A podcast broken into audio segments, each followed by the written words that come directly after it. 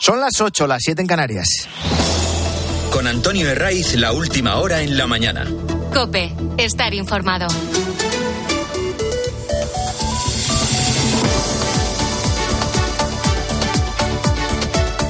Muy buenos días, desde las 6 te venimos acompañando en la mañana del fin de semana de Cope en un domingo en el que va a hacer sol y tampoco va a llover. Esto es una muy buena noticia para los que tengáis planes al aire libre, incluso para tumbarte en la playa, que es de lo más saludable, pero no es tan buena noticia para la sequía. Estamos en el primer fin de semana de restricciones de agua en Cataluña. Es la primera fase de un plan de emergencias que va a afectar a 6 millones de personas, prácticamente al 80% de la población de esta comunidad. Incluye a Barcelona, incluye a 200 municipios de su entorno y las medidas ya te las hemos contado, la lista es muy larga. De momento no hay corte del suministro, pero sí una reducción de la presión.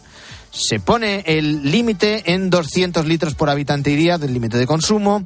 Se restringe al máximo el baldeo de calles, que es la limpieza con agua a presión. También el riego de zonas verdes se limita. Esto ya se viene haciendo por otro lado, no hay más que ver determinados parques de Barcelona capital donde el césped está seco o directamente ha desaparecido. Y en ese capítulo de restricciones, pues también se prohíbe limpiar el coche, salvo que se haga en sitios donde utilizan recirculación del agua, o la reducción del consumo de un 80% en la agricultura y un 50% en la ganadería. Este es el contexto. Y ahora vienen las soluciones que no dejan de ser parches porque el problema ya lo tienen encima. En Cataluña llevan muchos años centrándose en la independencia y en las cuestiones identitarias, en levantar fronteras antes que tender puentes y sin preocuparse de lo que se les podía venir encima, por ejemplo, con este asunto de la sequía. Ahora que la SET amenaza, ahora que ni el Prusés, ni las embajadas en el extranjero, ni la intervención en la educación para que sea cada vez más ideológica sirve para frenar el problema, tienen que tocar la puerta del gobierno. De ahí el parche que cuenta como cooperador necesario al Ejecutivo de Pedro Sánchez. Al gobierno no le ha dado por llamar a todos los grupos, todos los partidos, o, convocar a todas las comunidades para empezar a elaborar un plan hidrológico nacional. No, no.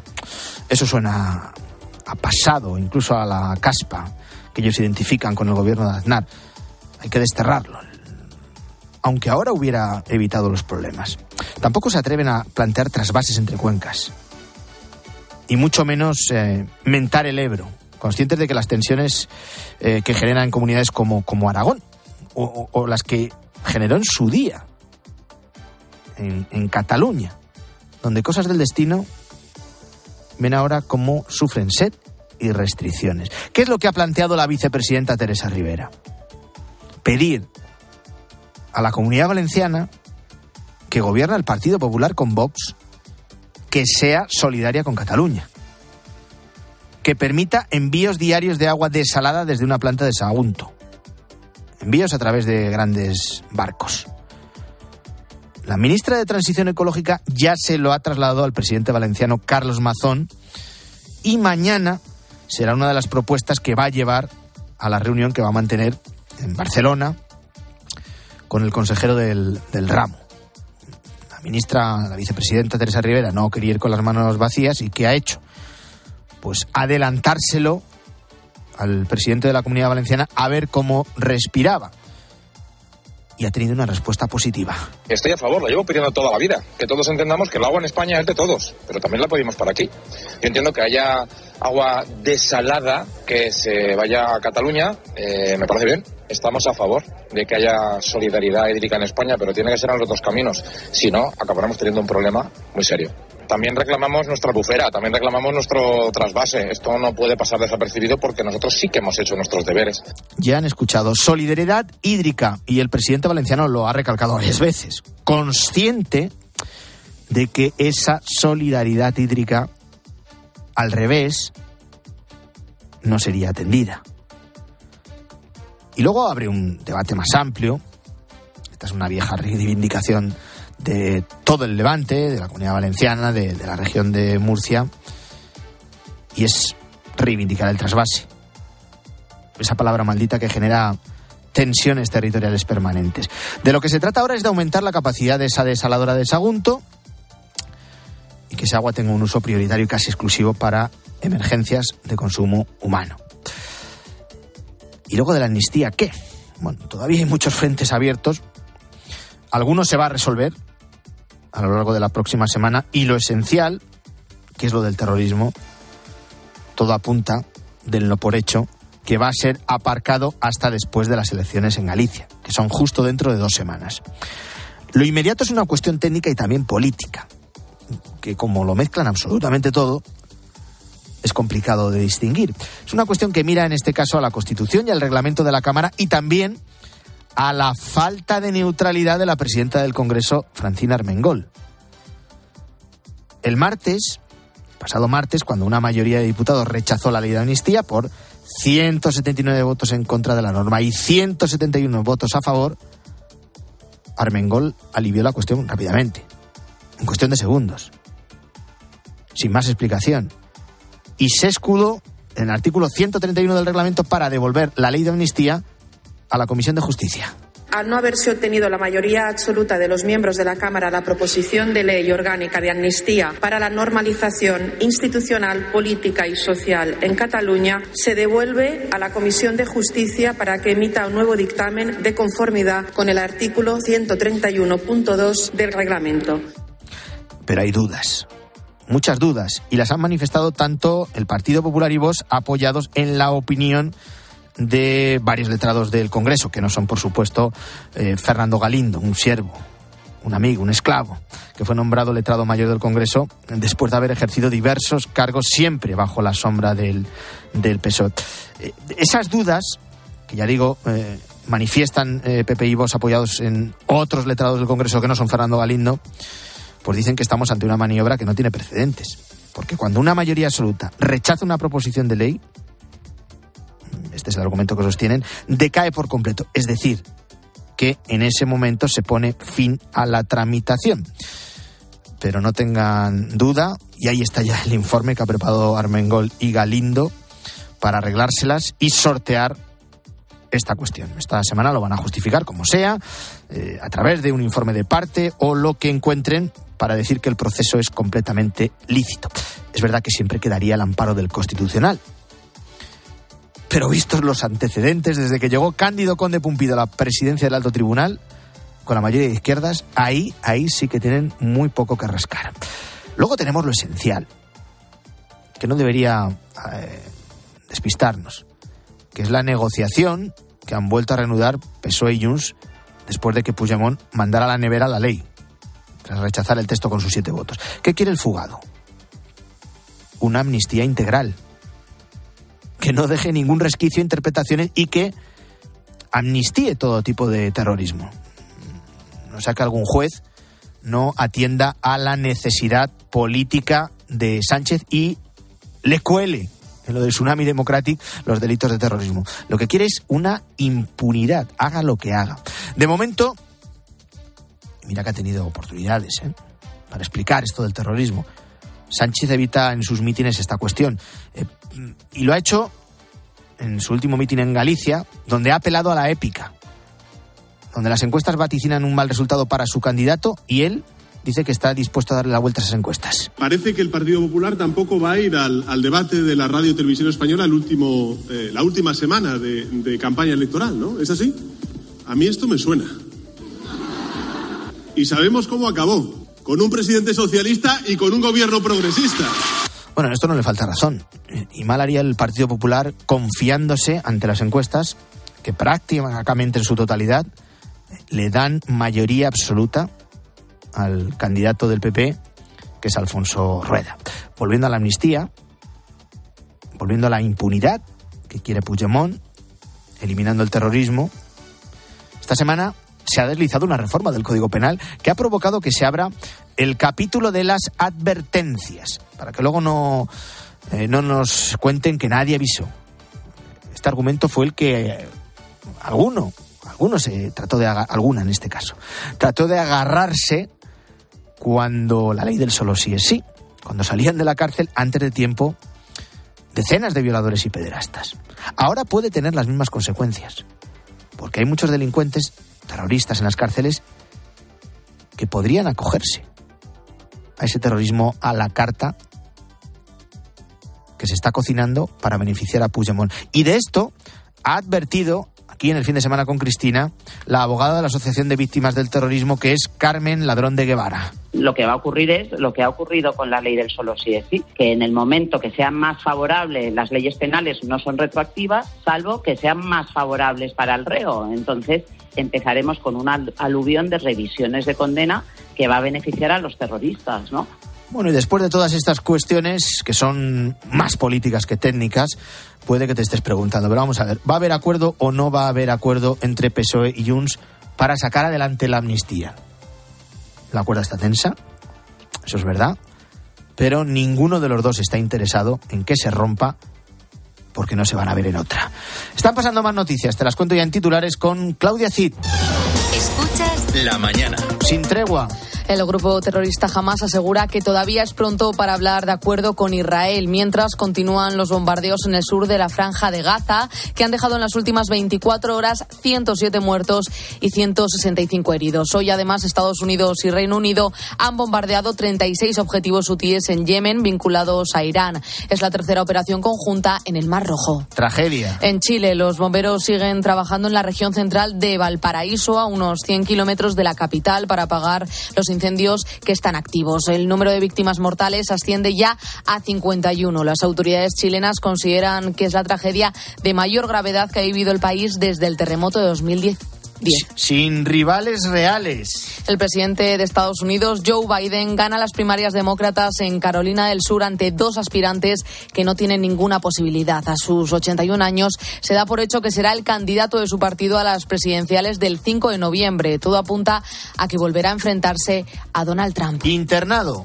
En la enfermería psiquiátrica de la policía, el culpable del ataque con arma blanca en la estación de Lyon de París, en el que resultaron heridas tres personas. Las autoridades aseguran que en estos momentos no hay indicios que indiquen que se trata de un acto terrorista, pero las investigaciones siguen abiertas.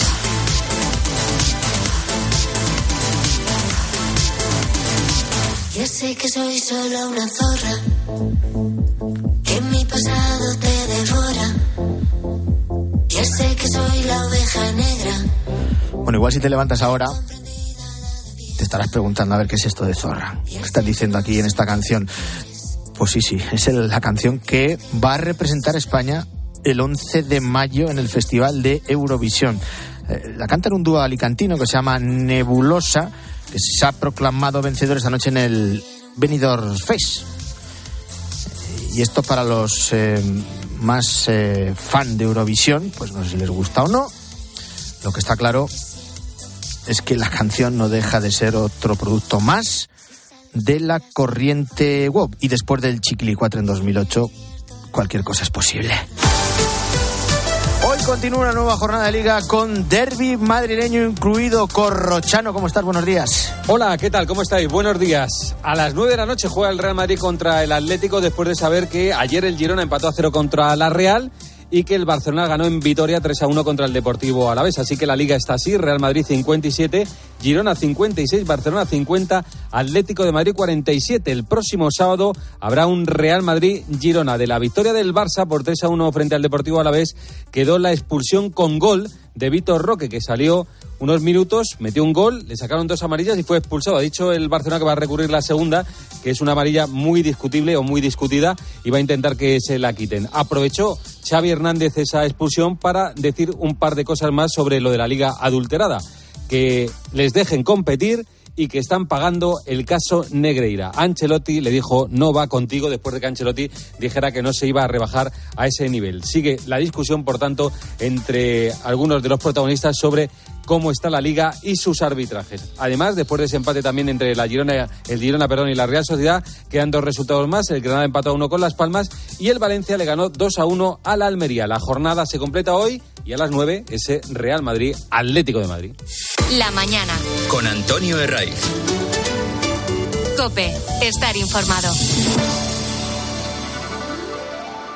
COPE mm, quiere dedicar una programación especial para conocer las consecuencias de la sequía en España. La radio es más radio cuando nos escuchamos. El pantano de Sau. Allí está Alberto Herrera, ¿qué tal? En el centro del pantano hay un campanario que en condiciones normales tendría que estar totalmente cubierto por agua. Y ahora mismo me encuentro en la huerta de Fernando. Los palos nos vienen por todos los lados con estos fenómenos tan atípicos. Estoy a las afueras de Pozo Blanco. Llega el camión cisterna y ya hay algunos vecinos. ¿El agua de casa cómo sale? No, ese agua no se puede beber. Julio es el último barquero del Parque Nacional de las Tablas de Daimiel. Mira, yo llego aquí y me estoy aquí, pero no quiero bajar ni quiero ver. La medida más destacada limita el consumo de agua. Si me paso de consumo, nos pueden llegar a sancionar. Me ducho poco. En COPE, Carlos Herrera, Ángel Expósito, Pilar García Muñiz, Pilar Cisneros, Fernando de Aro, Alberto Herrera. Están más cerca de ti. Esto es un mensaje para todos aquellos que te dijeron que no podías cambiar el mundo. Ahora sí puedes gracias al efecto ser humano, un superpoder que nos convierte en la única especie capaz de revertir el daño que causamos al planeta y frenar el hambre y la pobreza. Es hora de utilizar este nuevo poder. Descubre cómo hacerlo con manos unidas en efectoserhumano.org. La mañana. Con Antonio Herraiz. Cope. Estar informado.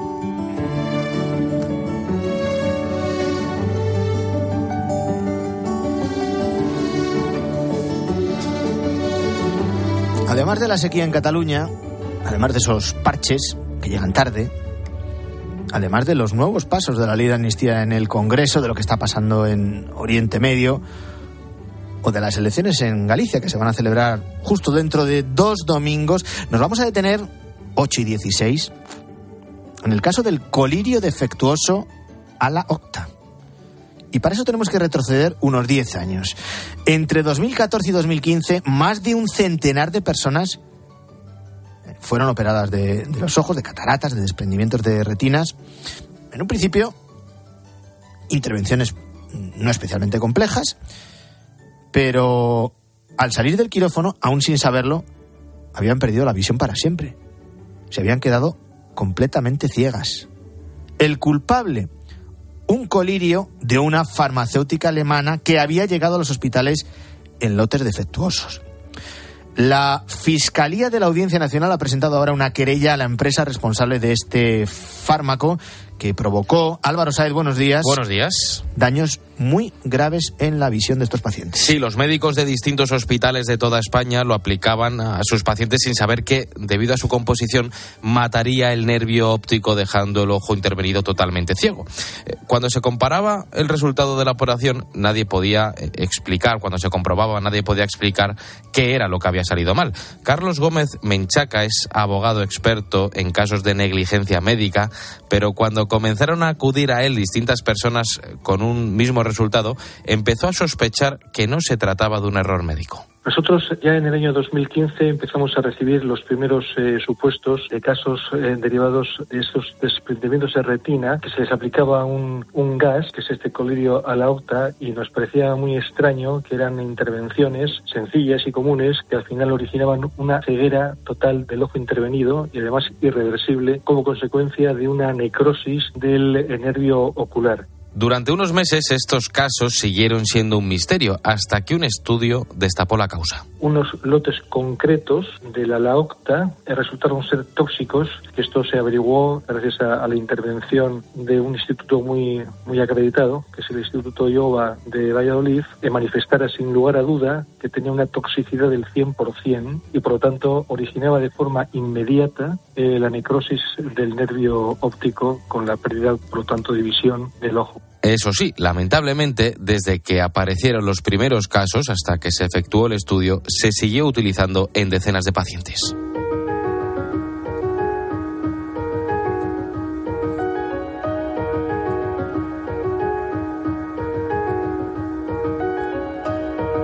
Pacientes y médicos españoles, eh, medicamento alemán, ¿quiénes eran los responsables para evitar lo que estaba ocurriendo? Bueno, además de la compañía farmacéutica y Allianz, su aseguradora, el juzgado determinó que la Agencia Española del Medicamento no supo ejercer su obligación.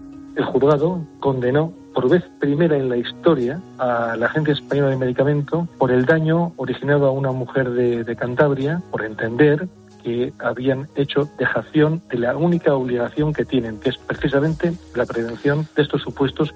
La mayoría de los afectados han recibido una indemnización, pero a algunos aún no les ha llegado y los responsables se niegan a pagar a pesar de las sentencias. Este es el caso de dos de sus clientes. Hemos tramitado ya la ejecución. Por ejemplo, el señor Cañete, el señor Aguilera llevan un año con una sentencia firme de 640.000 euros, uno de ellos, de, de más de 500.000 euros el otro, y resulta que nos obligan a ir hasta los últimos pasos. Y si efectivamente burlan a la justicia española, no nos va a quedar más opción, que es lo que estamos de hecho a punto de tramitar, una querella criminal también contra la propia compañía aseguradora y es que ya han pasado casi 10 años desde que los pacientes afectados perdieron la visión, pero la aseguradora responsable del pago está retrasándolo todo lo posible.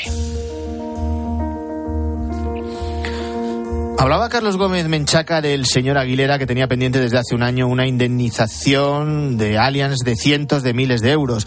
Hemos hablado con Adolfo Aguilera, tiene 79 años, se operó hace casi 10 de un desprendimiento de retina y eh, como ya tenía un ojo vago, quedó completamente ciego. Tenía un ojo vago, pero yo veía perfectamente. Y un desprendimiento de retina que se veía que era muy poca cosa, pues fui a operarme cuando ocurrió lo que ocurrió, que me echaron el producto ese de la, la horta y perdí la vista, pero en total que yo no veo nada, ni poco ni mucho nada. A él, el colirio defectuoso le robó la posibilidad de ver, por ejemplo, cómo crecían sus nietos. Mis nietas y mi nieto, que ya están grandes, y yo no, yo no las conozco, bueno, las conozco de pequeñitas, sí, pero ahora ya mi nieto que me habla mucho de furgo, me da cosas y angustias de yo estuviera bien, pues yo iría con mi nieto aquí y allí a furgo y, con mis nietas a otros lados y mi hija. Eh.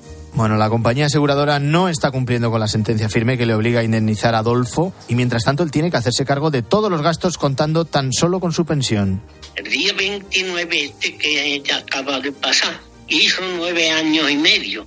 Y entonces yo ya estoy agotado, sí, de, de todo, porque lo, hay muchos gastos de que si médicos, que si viajes, en fin, y con una paguita, pues bueno, ahora la Fiscalía de la Audiencia Nacional ha presentado una querella contra la empresa responsable de este colirio y su aseguradora después de que se hayan ignorado las sentencias de todos los tribunales anteriores. Menuda historia, ¿verdad? Guillermo Vila, buenos días de nuevo. Buenos días, Antonio. Impresionante. Vamos con los artículos de opinión, con los editoriales de la prensa de este domingo. La semana que tenemos por delante va a estar marcada, sin duda alguna, por la reunión. Venimos eh, contando desde las seis, reunión en el martes de la mesa del Congreso, que debe decidir qué hacer con la ley de amnistía una vez que fue rechazada por el Pleno de la Cámara. Sí, y aunque hay dudas jurídicas, el informe del letrado mayor defenderá que debe volver a la Comisión de Justicia, según desvelado y Garat en The Objective.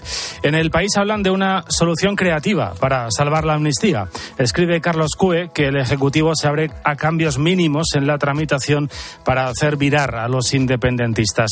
Sobre el, digamos, contorsionismo ideológico del presidente, escribe Marisa Cruz en El Mundo. Asegura que Sánchez practica dobles con la comba para poder poder saltarse sus propias líneas rojas a pares. ¿Qué puede pasar en los próximos días con esa ley? Responde el director y presentador de la linterna de COPE, Ángel Espósito, y lo hace con otra pregunta. Sí, ¿qué puede salir mal, dice Ángel, cuando el procés depende de un lunático supremacista, Puigdemont, de otro lunático imperialista, Putin, y de un presidente humillado, Sánchez? Un Sánchez que, según Lucía Méndez, afronta su semana más difícil. ¿Qué argumentos esgrimen los socialistas? Que el PSOE es la única posibilidad que tiene Puigdemont de volver sin ir a la cárcel. En el mundo, Joaquín Manso rememora los ataques a jueces vertidos en la tribuna del Congreso Congreso por los socios de Sánchez. Dice que nunca antes se habían concentrado tantos insultos y afirmaciones calumniosas contra los jueces en la sede del Poder Legislativo. Hay elecciones en Galicia justo dentro de dos domingos, el día 18 de febrero. ¿Qué dicen, Guillermo, los periódicos sobre el comienzo de la campaña electoral? Pues que arranca, Antonio, con los sondeos de dulce, digamos, para los populares. El sondeo diario que publica La Voz de Galicia eleva la estimación de voto para el PP y el BNG, mientras el PSOE se estanca. El del Mundo también dice que Rueda consolida su mayoría al superar ampliamente la mayoría mayoría absoluta.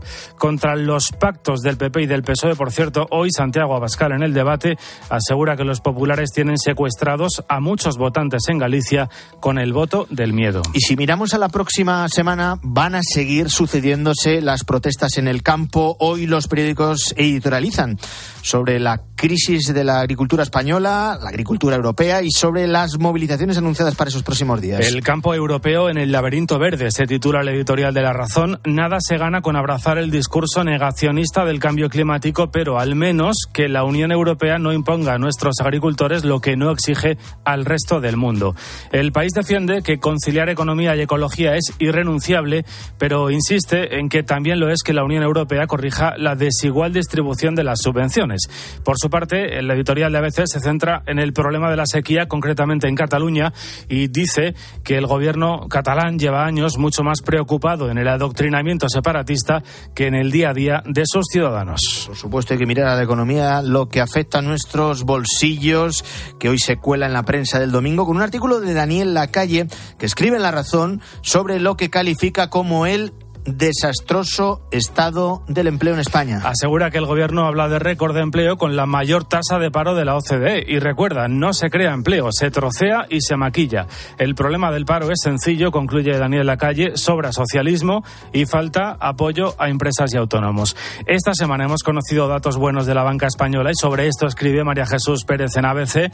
La banca mejora sus beneficios, que es lo suyo, dice, se los restriega a Yolanda Díaz y de paso recuerda que las sedes están muy bien donde están, lejos del Carajal catalán. La radio sigue en COPE, se quedan ahora con Iglesia Noticia, luego a partir de las 10 ya sabes, el fin de semana con la gran Cristina López Lichting. Que tengáis un feliz domingo.